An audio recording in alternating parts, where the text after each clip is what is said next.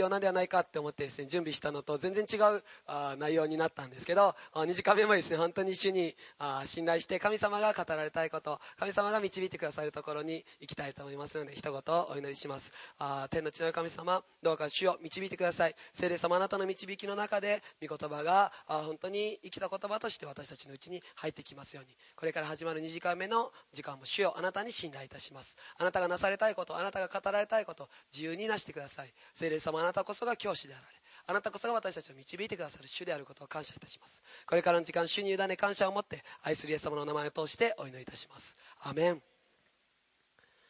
先ほどですね、あこのエリアのあこの火が降ってくるというところまでですね、見ました。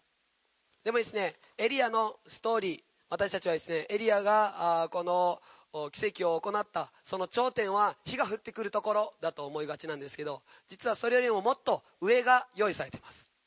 実はですね42節以降がですねそのもっと上に当たるんですけど一緒に読みましょう。はい。そこでアハブは飲み食いするために登っていった。エリアはカルメル山の頂上に登り地にひざまずいて自分の顔を膝の間にうずめた。ここにですね、エリアがもっと上にまで登っていった。頂上にまで登った。実はですね、この第一列王記の18章の頂上は火が降ってくる箇所ではなく、そこからさらに続くエリアの祈りなんです。エリアはですね、このカルメル山の頂上に登って祈りました。その祈る姿勢といったらですね、地にひざまずいて自分の顔を膝の間にうずめたって書いてますね。これはどういう姿勢かというと、あこの聖書の時代、まあ、イスラエルにおいてはですねあこのお母さんが子供を出産するときにこういうポーズを取るらしいです。実はですね出産においてはこのあこっち向きでこうこの足の間に顔をうずめるっていうような姿勢そっちの方が出産ってしやすいらしいんです、まあ、今のですね出産のこの病院で出産する姿勢っていうのはですね実は出産しにくいと言われてるんですね医学的にも。でお母さんにもこの胎児にもですねこう負担が大きい。でもまあ医者が取りやし取り出しやすいのであそのようなポーズになっているっていうことがですね言われているんですけどあ実際過去においてはですね出産する時にはこううずくまってですねあこの出産していたっていうですね記述が残っています。エリアはですねここで、えそのようにですね祈りました。つまりあ生み出す祈り取りなす祈り本当に新しくあ変化を生み出す。ないものからあるものを生み出す。本当に奇跡のない状態から奇跡を生み出す。その祈りをですね彼はここで捧げたんです。頂上に行ってですねそのことをしました。そしてただ一度祈っただけではなくそれを7度繰り返したということが書かれています。私たちはですね何かのことに対して祈るとすぐに諦めてしまう場合があります。本当に一度祈ったから二度祈ったから家族の救いにおいてもまたですね本当に友人たちの救いにおいても職場の救いにおいてもこの国の救いにおいても本当に何とか祈ったからもういい。もう本当に答えが聞かれなかったから私たちはそのように諦めてしまうことがあるんですね。でも私たちはこのエリアの祈りの姿勢からですね諦めないで祈り続ける。7度っていうのはですね聖書の中でも完全にという意味がありますね。私たちはその約束を見るまで諦めないで祈り続ける。イエス様ご自身が言われました。あのうるさいあこの女性のように不正な裁判官に対してもですね本当にいつまであこの裁きをしてくれないんですか？そのように訴える女性に対してあ彼女のそのしつこさのゆえに彼女がその切に願うことのゆえに裁判官は答えるであろうと。イエス様はその例え話の初めにですね諦めないで祈り続けることの大切さ。そのことをですねシェアしシェアしあの弟子たちに語っているんですね。で日夜主を呼び求める生徒たちにどうして神が答えてくださらないことがあろうか。主はそのように言っています。それなので私たちは12度祈ってあもう聞かれなかったからと諦めてしまうんではなく祈り続ける。祈り通す。あ本当にその実現を見るまで私たちは祈り続ける。その信仰を持っていくことが必要なんです。ある人はですねあこのようなあ幻を見ました。あさっきも言ったんですけどこう祈りがですねあこの悪魔がとどめるっていう話をしましたね。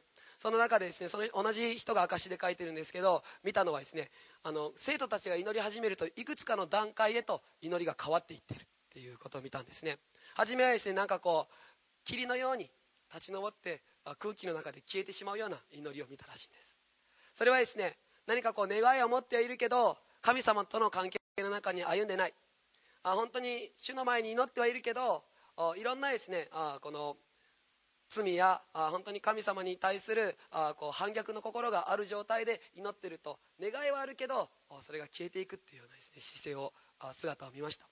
しかしその中でですね本当に神様との関係を持つ中で一つ一つ取り扱われて神様に従うことをですね教えられていく中で祈りが変わっていっているっていう姿をですね見たんです。それはですね強い煙のように天に立ち上っていっている。そういう祈りに変わっていって空気の中でも消えないでそれが天にまで昇っていっている。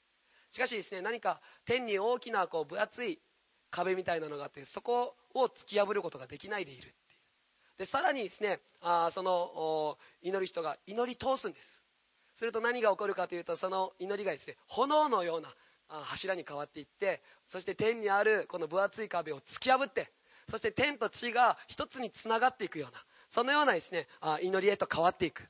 そういう幻をですねその人を見ました。ぜひ皆さん私たちは祈りの中でですね本当に神様との関係を築きながらそしてですねたゆみなく祈り続ける。本当に聖書の中で私たちにチャレンジしているのはいつも喜んでいなさい。絶えず祈りなさい。全てのことについて感謝しなさい。これがキリストイエスにあって神があなた方に願っていることです。御霊の火を消してはならないって書かれてるんですね。これがって書かれてるんですけど言語ではですねこれこそがって書かれてるんです。主が願っていることは何でしょうか？それは私たちがいつも喜び絶えず祈り全てのことについて感謝すること。これこそが主が私たちに願っておられることなんです。そして御霊の火を消してはならない。私たちが祈りと礼拝の生活をするとき精霊の火は私たちの人生の中に燃え上がっていくこととなるんです。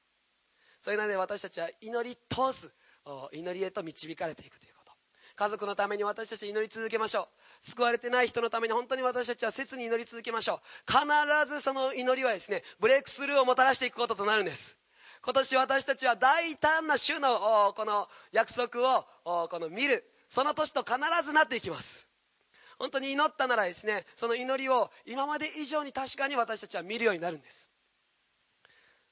エリアはですね本当に諦めないで祈ったその祈り手の代表でした。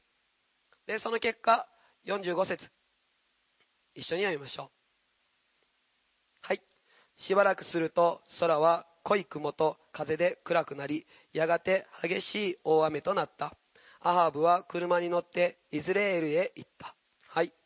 そのうちにですね、雲が湧き上がって、それは濃い雲となった。そしてですね、大雨が降り注いだんです。雲というのがですね、ここで湧き上がります。この当時、3年6ヶ月の間、イスラエルには雨が降りませんでした。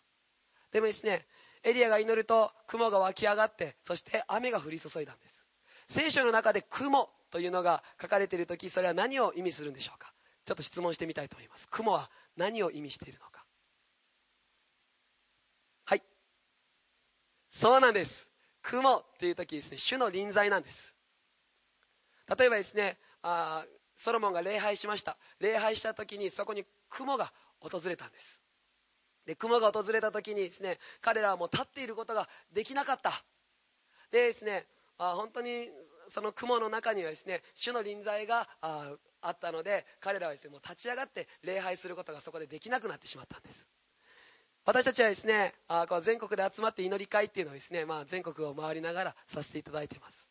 その中でですね一度私たちの教会に全国から集まってですね祈り会をした時があるんです。その中でですねもう本当に神様力強く望んでくださいました。主の臨在が豊かにそこにあったんです。その結果何が起こったかというと誰も立ち上がれなくなったんです。あるですねあ一人の宣教師がですねもう本当に私たちが切に祈っている中で女の人がですねもう大声でうわーって叫び声を上げ始めたんですね。賛美している中で。これは困ったことが起こったぞと悪霊の現象かもしれないとでうわーって言ってるんですけどなんか曲が静かになるとそのうわーっていうのもなんか静かになっていくんですねあこれはあの悪霊じゃないかもしれない秩序があるとでですね、あの、一体何が起こってるんだろうと。あと、後で聞いてみたんですね。一体何が起こったんですか、さっきはと。まあ、宣教師の方なんですけど。そしたらですね、その先生が言うにはですね、もう祈ってると、もう天が開かれてるのが見えた。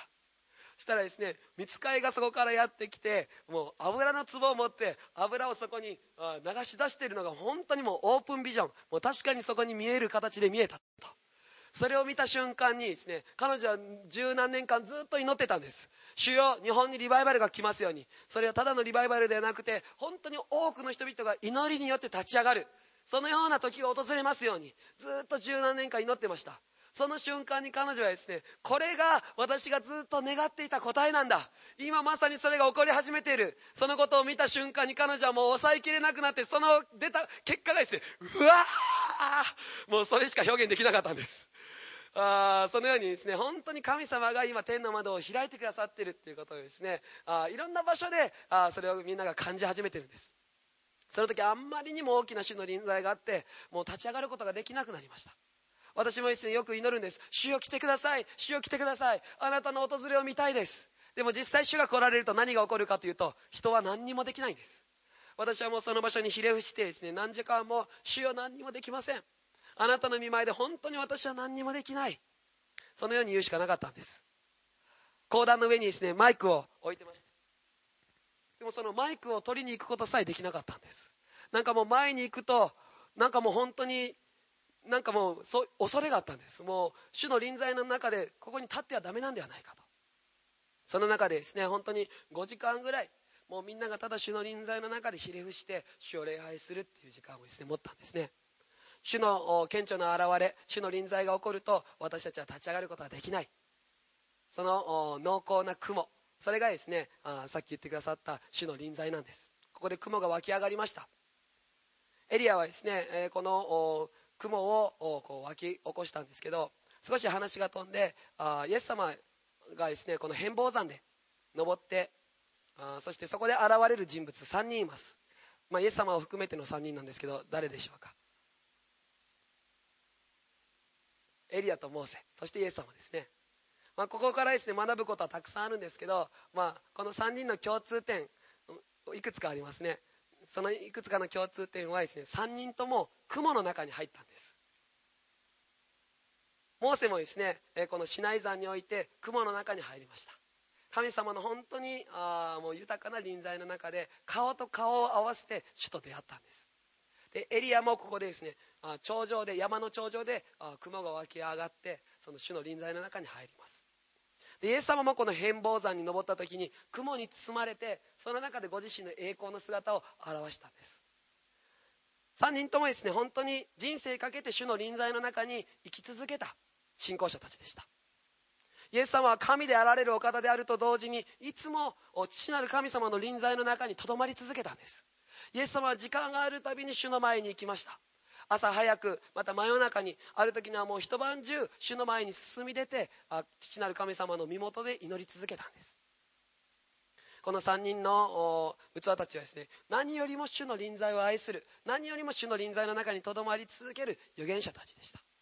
それと同時にですねこの3人の器たちはどういう器かというと次世代に対する油注ぎを豊かに持っていました。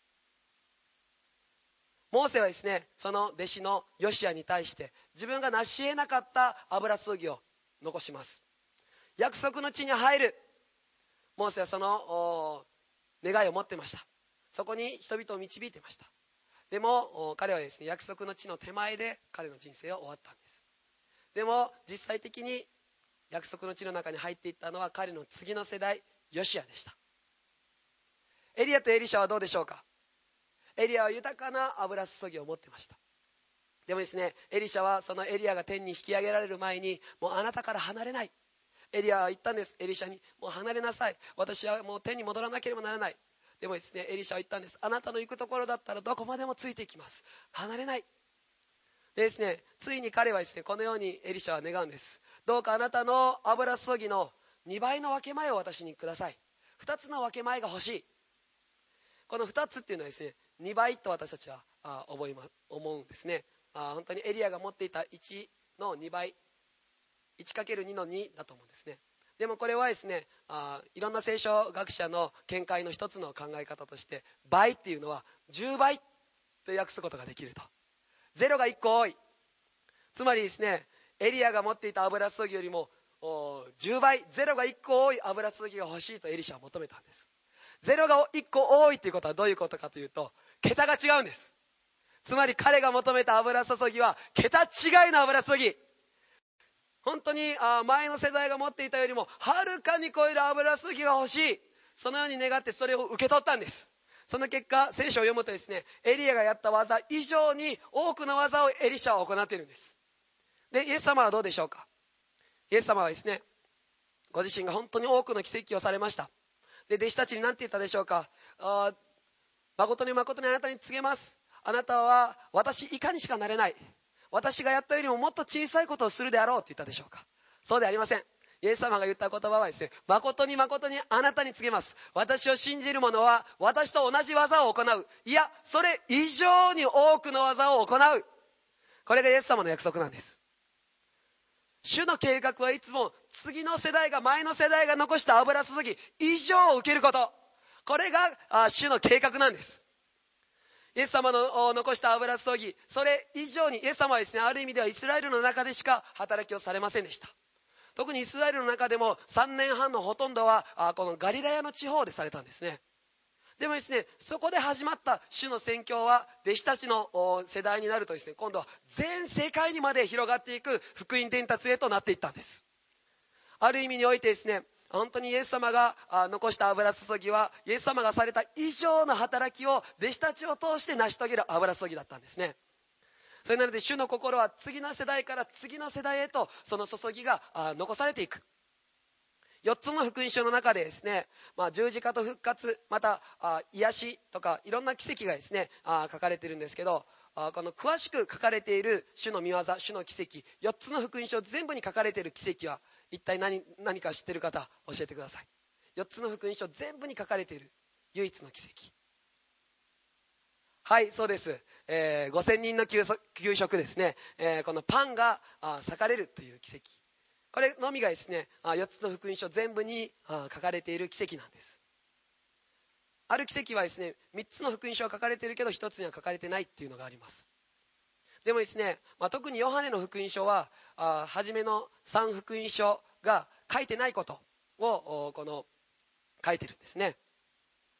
でもですねヨハネもあえて3つの福音書に書いてるにもかかわらずヨハネの福音書にこのパンの奇跡を書き記しました。なぜですねそれが重要なのか。それはですねそこに本当に重要な神様のこの啓示があるんです。ちょっとそっちに行ってみましょうか。ヨハネの福音書。ちょっと雲のことだけ頭に残しておいてください。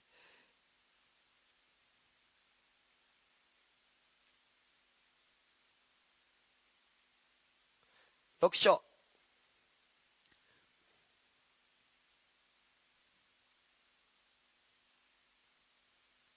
ヨハネの福音書6章。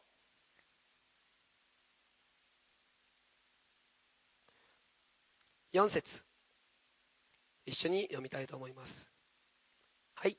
さてユダヤ人の祭りである杉越が間近になっていた。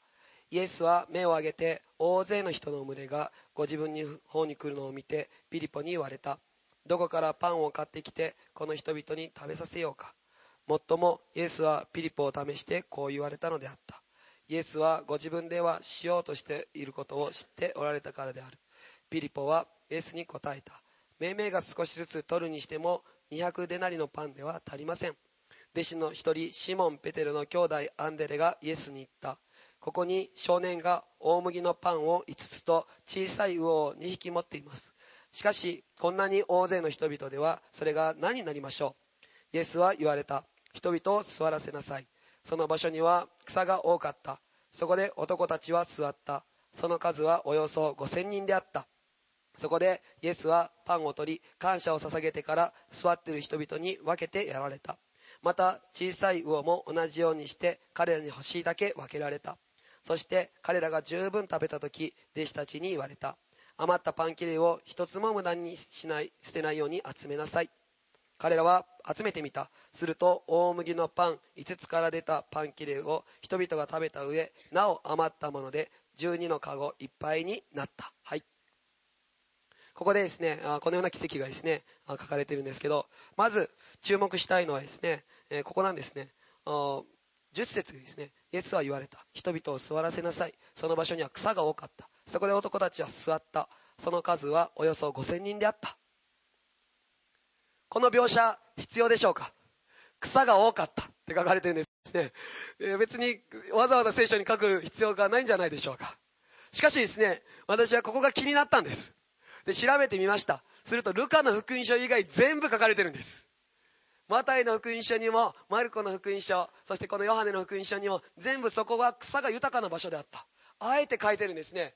あえて書いてるっていうことには、神様の意図的な意味があるんです。筆者が精霊に満たされて、あ導かれて、あえてそこにこの一言を書いたんです。草とは何でしょうか？草っていうのは豊かな種の供給の中に生きるということを意味しています。私たちはですね、詩編23編好きですね。あ、本当に主は私の羊飼い。私には乏しいことがない。そして主は私を憩いの水、また本当に、あ、憩いの水、あれ？言葉がわからなくなりましたね。えー、あちょっと読みましょうね。はい、えー、緑の牧場、憩いの水のほとりにあ伴われる。あそのですね、緑の牧場あに主は私たちを導かれるという。その緑の牧場っていうのはですね、本当に豊かな種の供給の中に私たちが生きるっていうことをですね、意味してます。イスラエルに今まで行かれたっていう方、あ、行かれましたか？はい、行かれましたか？えっ、ー、と、視界のあたり行きましたか？どうでした？すごい。すごかった。ああ、視界の中で浮いたんですね。どうでしたか？あの視界の方行きましたか？砂漠みたいですね。もう本当に何にもないですね。私はですね、その視界の方を3日間滞在したんですけど、3日目ぐらいにはもうずっとイライラしてきてですね、もう本当にイライラするんです。なぜならもう目の前に、あの、ゴツゴツした岩しかなくて、もう荒れ地で、荒野ってこういう場所なんだなっていうことが本当に分かったんです。もう花もないし草もないし緑が全くないんです南の方っていうのはですねそのように本当にもう命のない場所だったんですねでもその南側の視界からですね上ガリラヤ地方へと車で登っていくとですねあもうだんだんとですね花が見えるんです。緑が見えるんです。命が豊かにあるんです。あ本当にこう北の方にはたくさんの命がある草が生えてるっていうのをですね見ることができました。聖書の中で北っていうのを言い表す時にそこは隠された場所っていう意味があるんですね。例えば詩篇の中でシオンは北の端にある大王の都。そのように書かれています。シオンっていうのはですね場所的にはエルサレムを表すと同時にですねシオンっていうのはもう一つの意味があるんです。それは礼拝者たちが集まる場所。主を礼拝する人々が集う場所。それがシオンと聖書の中で呼ばれているんです。それは隠された場所。それは豊かな供給を受ける場所。南の方に行くとですね羊飼いたちがいるんですけど羊飼いたちは本当にですね草のある場所から次の草のある場所に羊を導いています。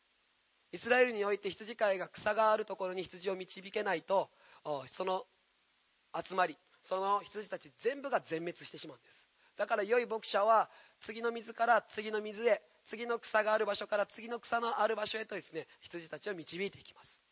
で主はですね旧約聖書の中で絶えず悪い牧者に対する裁きっていうのを本当に何度も語ってるんですね。エゼキエル書の中でもゼカリア書の中でも脳な脳なしの牧者たち。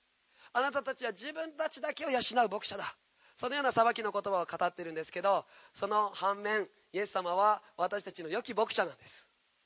詩編23編に書かれているように主は私たちを緑の牧場憩いの水のほとりに伴われるお方。黙示録の中に書かれているのは主は本当に永遠に私たちを導いてくださってそして本当に永遠に憩いの中に入れてくださる。もはや私たちの目から全ての涙を取り除いてくださる。そのような牧者であるということがですね、えー、書かれているんですね。それなのでこの緑の牧場に座るっていうのはですね本当に主の豊かな供給の中に私たちが生きるということ。さっきも言いました。この緑の牧場北の場所っていうのは隠された場所。礼拝者たちの場所。それはシオン。つまりここでですね草が多かった。主が主の供給が本当に豊かにある中で彼らは何したかというとそこで男たちは座ったって書いてるんです。直訳下に書かれてる訳ではですね体を横にした。彼らはその草の上で座ってまた体を横にしたんです。ぜひ皆さん本当に私たちはですねやるべきことはいっぱいあります。でも1時間目にも言いました。まず私たちが主の奇跡を見るためにしなければならないのは主の足元に座ることなんです。主の御そばで私たちが時間を過ごすことなんです。これが私たち人間に与えられている一番最初の働きでもあったんです。なぜならですねアダムとエバが作られた時に主はですね地を耕しなさい。そしてその地を管理しなさい。そのようなことをですね2つの働きを任せました。地を耕すこと。そしてその地をこの管理すること。耕すとはどういう意味かというとですね耕すとは私たちの人生の中でイエス様が新約聖書の中で解き明かしてくださっているのは本当に御言葉に対して良い態度を持つということ。良い地に落ちた種はですねあるものは30倍あるものは60倍あるものは100倍の実を結ぶ。イエス様はそのように言われました。私たちはですねあ本当に何倍の実が結びたいか30倍でしょうか60倍でしょうか100倍でしょうか。でも私はあの箇所を読んだ時にですね一つのことを気づかされたんです。イエス様はあれは土地をフォーカスして話してますね。一つは道路のように硬いところ茨の地、まあ、そのようにですね道端に落ちたりこの塞がれたところに落ちたりまた良いところに落ちたりさまざまなこの道路土地に対してフォーカスを当ててるんです。で良い地に落ちた種はですねあるものは30倍60倍100倍の実を結んだっていうことは一つの土地に30倍結ぶ実も60倍結ぶ実も100倍結ぶ実も全部巻かれたんです。だからその土地は豊かな実を結んだんですね。だから神様はですね私たちに最低でも100倍以上の実を結ぶ。主と共に歩む者たちはそのような人生を生きることができるんです。神様はですねそのように私たちに実を結ぶ人生を与えてくださっています。なぜならイエス様が十字架にかかった時にイエス様はその十字架の上で全ての呪いを引き受けてくださいました。主は茨の冠をかぶらされあの十字架にかかったんです。アダムとエバが罪を犯した罪が入ってきたそのことの家に血は茨とアザミで呪われたんです。働いても本当に少しの結果しか得ることができない。しかしイエス様はその全ての呪いを引き受けてあの十字架にかかってくださいました。で十字架の上で最後に完了したと宣言したんです。つまりですね私たちの本当に人生の全ての呪いを主はそこで引き受けてくださった。アダムとエヴァあ彼らが持っていた計画がもう一度イエス・キリストを通して私たちの人生に回復することとなったんです。アダムとエヴァはですね本当に豊かな実を結ぶために作られた存在です。私たちも今イエス・キリストにあって豊かな実を結ぶ存在として主のもとに置かれている者たちなんです。そのアダムとエヴァに任せられたまず第一は耕すこと。耕すことは何か御言葉を本当に受け入れる。御言葉に対して心を開く。また御言葉を実行する。その姿勢を私たちが持つことです。でもう一つ彼らはそのそのを管理する。管理するっていうのはですね別の言葉で見ると見張るって書いてるんです。見張る。見張るっていう言葉を聞くと私たち一つのことを思います。それは何かというと旧約聖書の中で見張るっていうとですね鳥なし祈るっていう言葉とともに書かれているんです。つまりですね神様から神様が初めから立てたプランは本当にシンプル。私たちが御言葉を聞くこと祈ることその中で実を結んでいくんです。実はですね人の働きにおいて教会の中でいろんな問題が起こりました。配給がうまくいかない。本当に不満が出てくる。初めて教会の内部の中で問題が起こった出来事だったんです。その時7人の羊が立てられました。でですね弟子たちは何を言ったかというとですね弟子たちはこのように言ったんです。私たちはもっぱら祈りと御言葉御言葉の奉仕に専念する。そのようにですね彼らは言いました。もっぱら祈りと御言葉の奉仕に私たちは専念する。言語のギリシャ語で読むとですねそこに監視がついてるんです。もっぱら私たちはあの祈りと御言葉の奉仕に専念する。あの祈りどの祈りでしょうか？あの祈りどの祈りだと思いますか？私たちはもっぱらあの祈りじゃあどの祈りでしょう？そうですね。彼らが受けた祈りそれはですね本当に御霊によって祈る祈りだったんです。その祈りとそして御言葉の奉仕に私たちは専念する。専念するっていうのはですねあある人がですねあギリシャ語を調べた結果あのあのマリアがですねあごめんなさいもっぱらの方ですねもっぱらっていうのはですねあのマリアがイエス様の足元にひざまずいて御言葉を聞き入ってましたね。それと同じギリシャ語が使われているっていうことを発見したんですね。つまり本当に主のそばに行って主と共に時間を過ごす。そこに私たちは時間を使うっていうことを人たちは言ったんです。その結果何が起こったかというとエルサレムで非常にたくさんの人々が救われた。その後の記事に書かれています。そして祭祀の中でも次々と信仰に入る人々が起こされていった。つまり私たちが本当に主の安息の中にとどまった時に御国は拡大していくんです。私たちが本当に主の臨在の中に入った時に神の国は大きく前進していくこととなります。だからですねヨハネの福音書に戻ると彼らはですねその草の上でそこに座ったんです。そこに寝そべったんです。主の臨在の中主の供給の中で安息を得たんです。ヘブルイトの手紙の中にはですね本当にあ矛盾とも思えるようなことが書かれてるんですね。私たちは安息を得るために努力してそこに入ろうって書かれてるんです。不思議な言葉ですね。安息に入るために努力する。それはすごくあ2つの別の言葉がそこに書かれているように思うんですけどでも私たちは本当に主の臨在の中に入るために努力しなければならないんです。時にはですねあ自分がやらなければならないことを脇に置かなければなりません。時には早く起きなければならない時もあります。時にはですね本当に自分のやりたいことを脇に置いてもうそのための時間を設ける必要があるんです。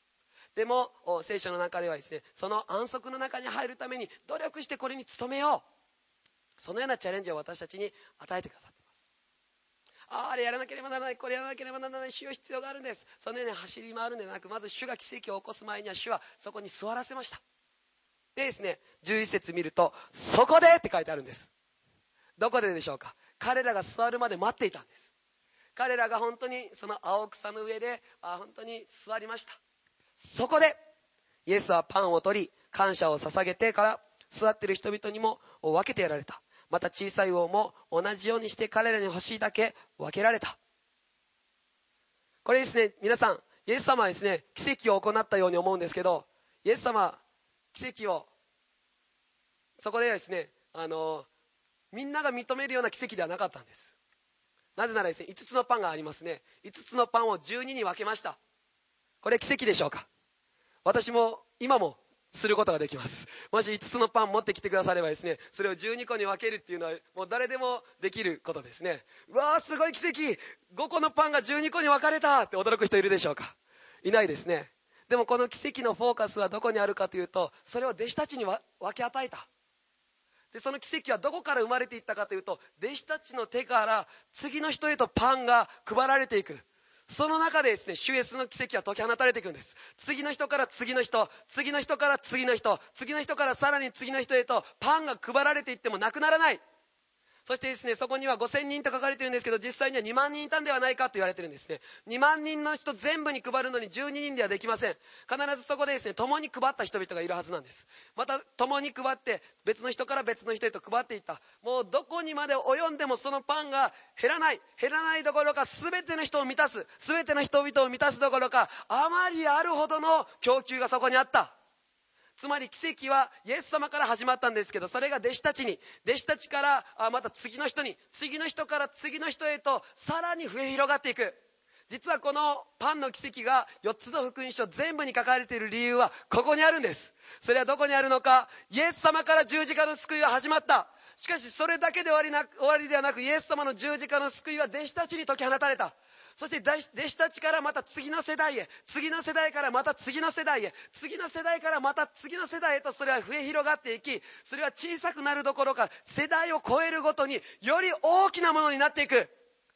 主の奇跡の技はイエス様がなされた2000年前で終わりではなく弟子たちから私たちの世代に至るまでより大きな奇跡としてより力強い油注ぎとして流れてきている。あ受け継がれてきている。そして私たちからまた別の人々とそれが解き放たれていく。4つの福音書全部にこのパンの奇跡が書かれている理由はそこなんです。イエス様から始まったものが本当に全ての人々にまで及んでいく。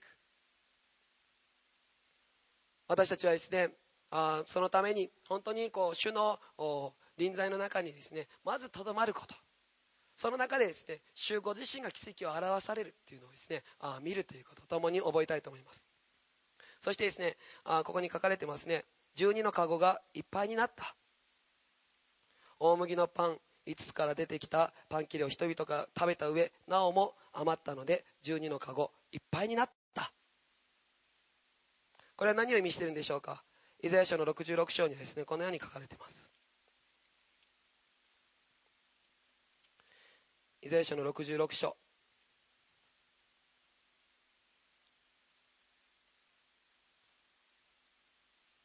18節から21節。イザヤ書の66章18節から21節。代表してみます。私は彼らの技と思い計りとを知っている。私はすべての国々と種族とを集めるために来る。彼らは来て私の栄光を見る。私は彼らの中に印を置き彼らのうちの逃れた者たちを諸国に使わす。すなわちタルシシュ、プル、ルデ、メシェク、ロシュ、トバル、ヤワン、遠い島々に、これらは私の噂を聞いたこともなく、私の栄光を見たこともない。彼らは私の栄光を諸国のために告げ知らせよう。彼らはすべての国々からあなた方の同胞を皆、主への贈り物として、馬、車、籠、ラバ、ラクダに乗せて私の聖なる山、エルサレムに連れてくる。と主は仰せられる。それはちょうどイスラエル人が捧げるものを清い器に入れて主の宮に携えてくるのと同じである。私は彼らの中からあるものを選んで、祭司とレビ人とすると主は仰せられる。そのようにですね、あここに書かれているんですね。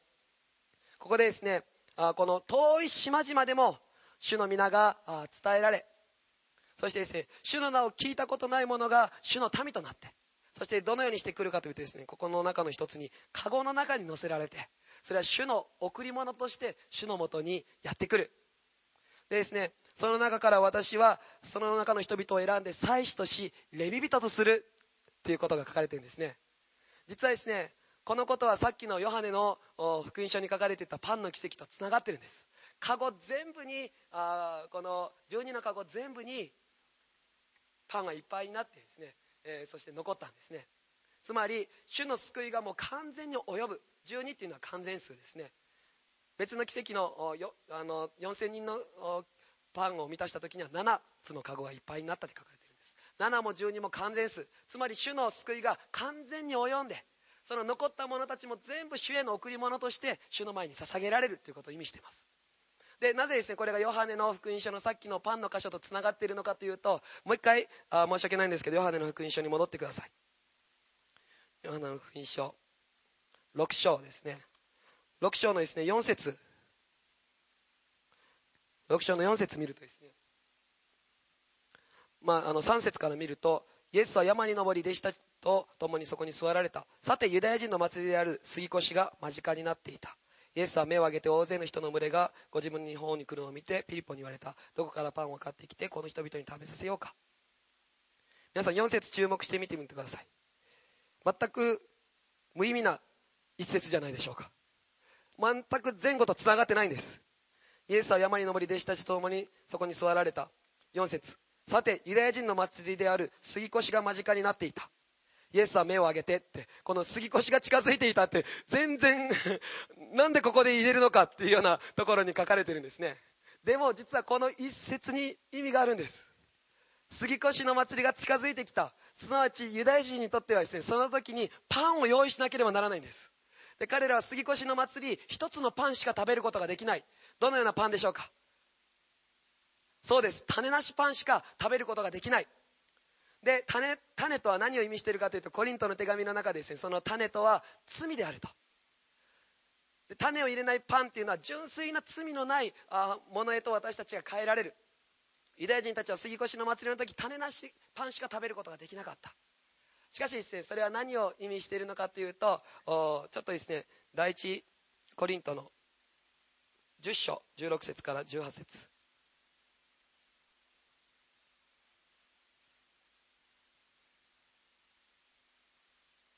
第一コリントの10章。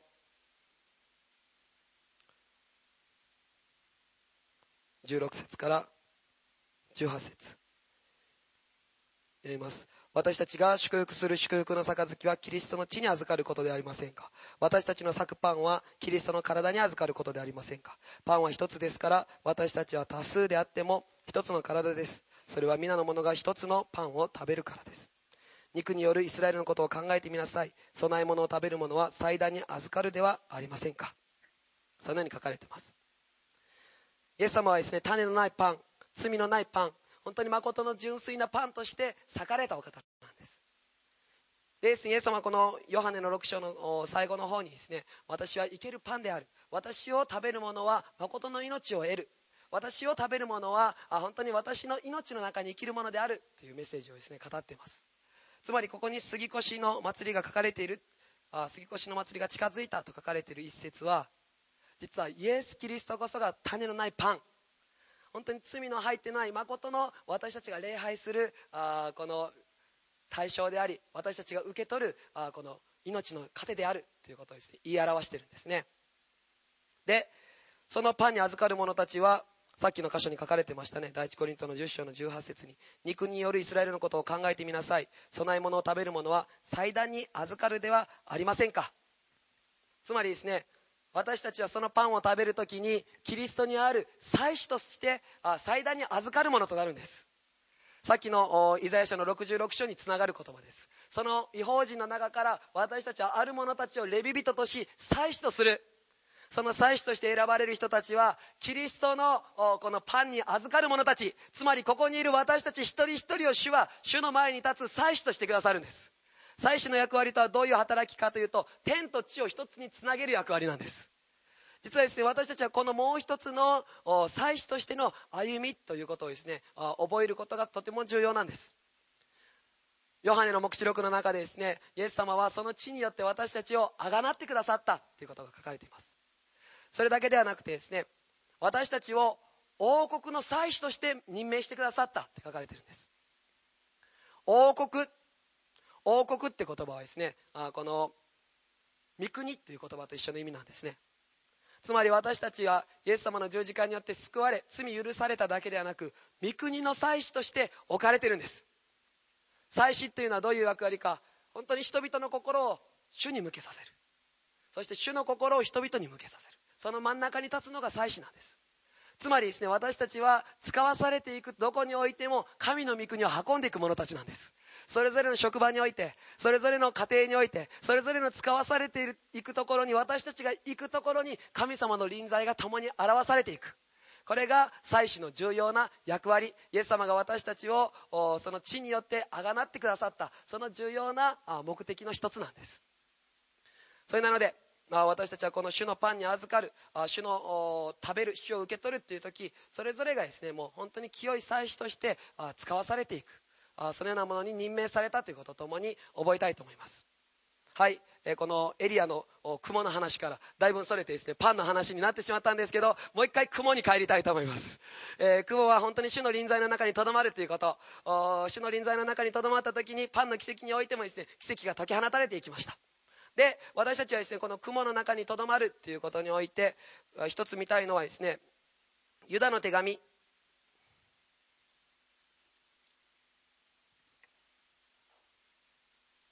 ユダの手紙の12章。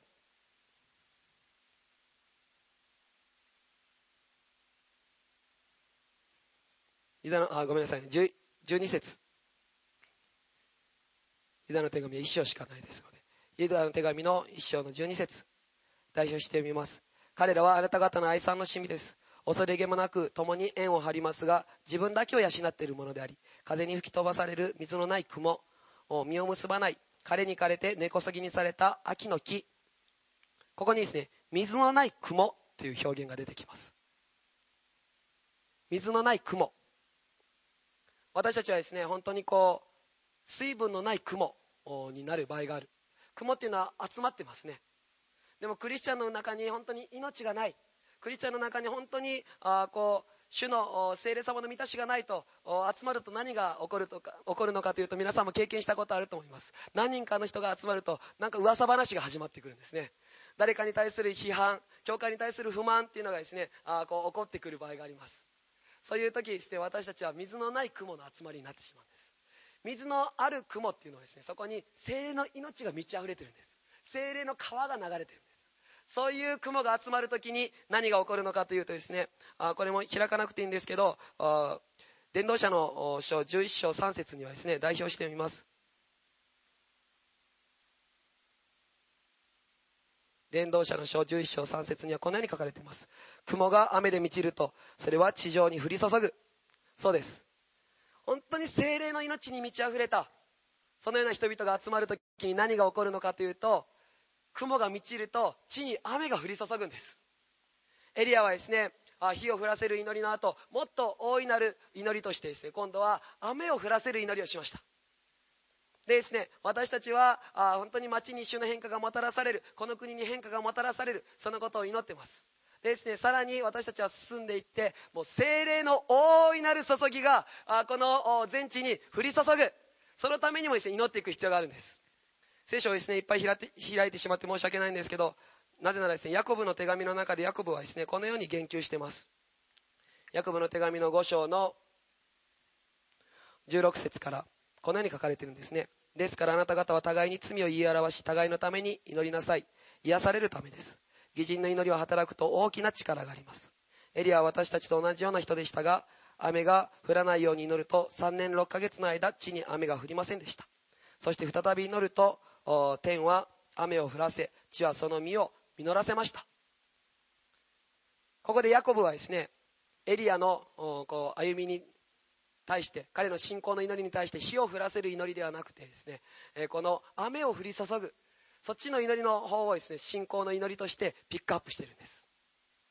で特にですねこのパウロの手紙以降のペテロヨハネヤコブユダっていうのは御言葉を実行する御言葉を行うっていうことをもう本当にフォーカスを当てて書いてるんですね。パウロ以上にそのことをフォーカス当てて書いてるんです。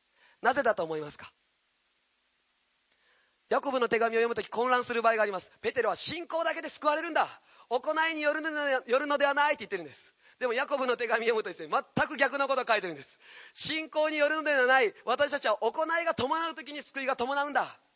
本当に矛盾することのように思えるんです。でも両方が大切な真理なんです。なぜペテロヨハネヤコブそしてユダこの手紙は行うということ御言葉を実行するということを注目して書いてるんだと思いますか？何か分かる人いますか？なぜでしょう？この時間何分まででしたっけ？55分。はいあとじゃあ7分ぐらいでまとめます、えー、なぜだと思いますか？ペテロ以降本当に御言葉実行するということを書いている。何でもいいですよ。じゃあどうぞ。はい。示したことにならないからそうですね。行うことが大切なんだ。はいどうぞ。同じですね。どどうでしょうかはい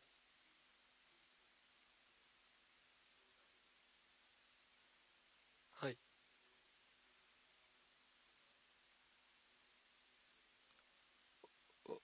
見れない。そうですね。本当に信じたことを行動するときに変化が伴う。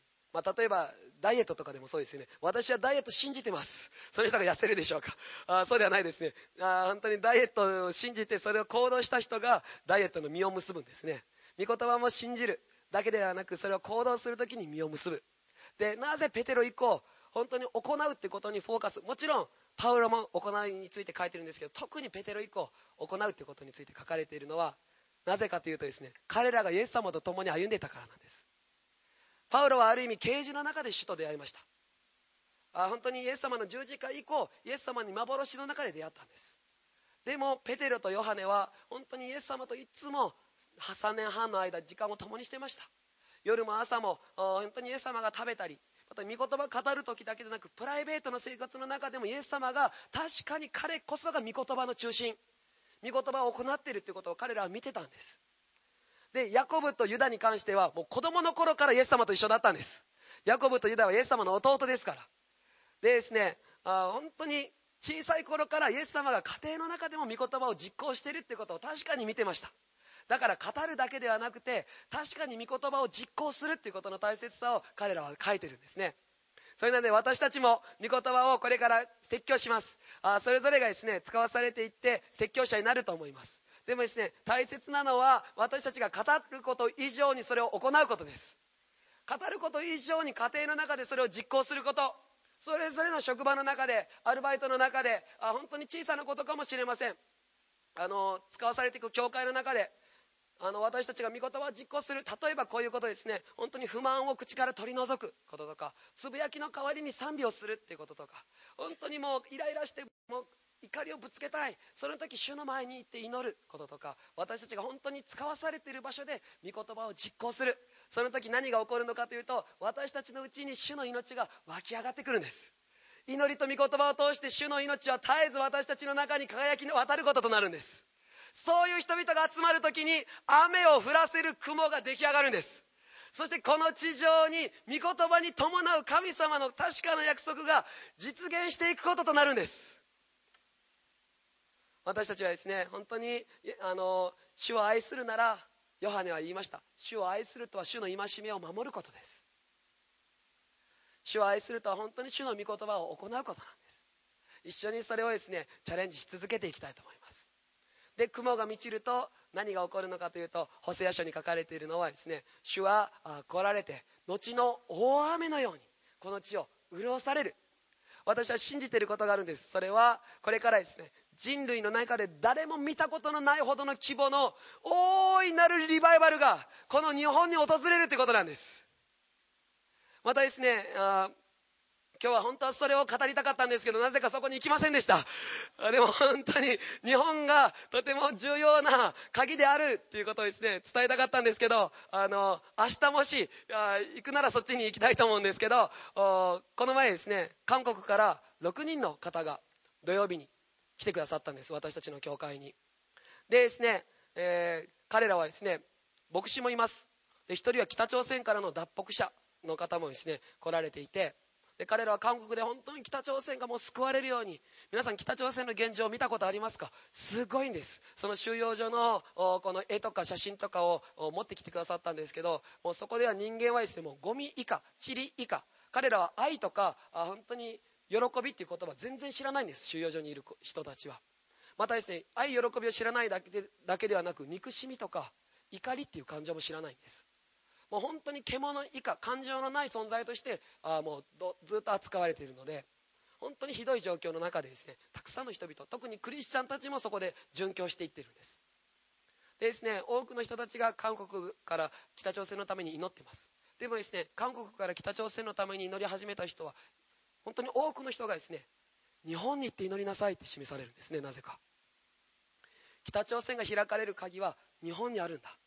で示されて祈り手たちが本当によく日本にやってくるんです。でこの前の土曜日にも6人の方がやってきてくださって1人の人は牧師先生で次の日自分の教会でメッセージがあるにもかかわらず土曜日の午後に来て日曜日の朝4時まで祈ってそれから飛行機に乗って自分の教会韓国に帰って自分の教会でメッセージしたんです。でもですね、すごい情熱だなって。あ私ははっきり言って、今日韓国に行って祈りなさいって言われても断り、断るんじゃないかなと。なんなら、あの、国内でも断るかもしれません。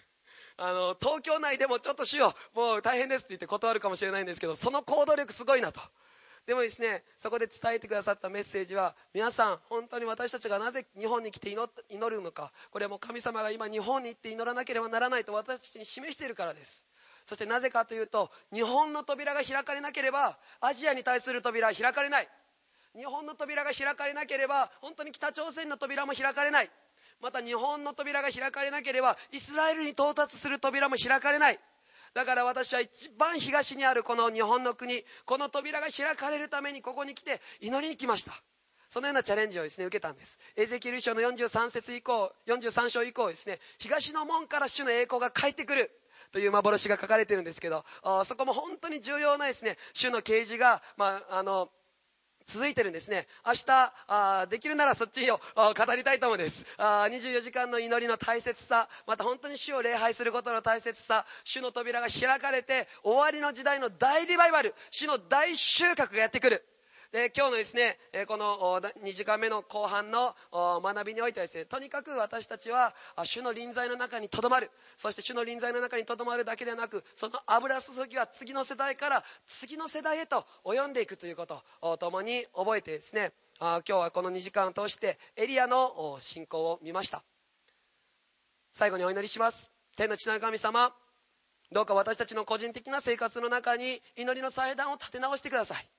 そして本当に首都の豊かな関係の中から教会の中へとその命が及んでいきまた教会の中からまた地域へと私たちの置かれている町に私たちの家庭の中に私たちの使わされている職場の中に置かれている学校の中にあらゆる場所に主よ私たちを祭司として使わせてくださりそこに祈りが運ばれていきそこに主の臨在が満ち溢れますように。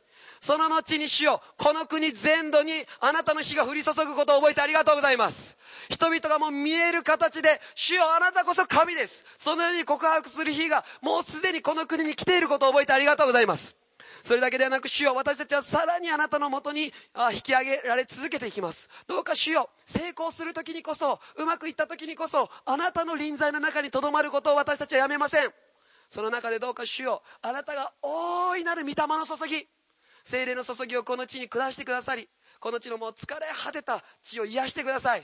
人々のうちにあなたの命が及びますように。どうか私たちをそのために本当に祈る信仰者として主が固く立たせてくださることを覚え感謝し一同の上に大胆な油注ぎを宣言します。力あるイエス様の名前を通し一同祝福してお祈りいたします。アーメン。ハレルヤ主を褒めたたえます。主に感謝します。ありがとうございました。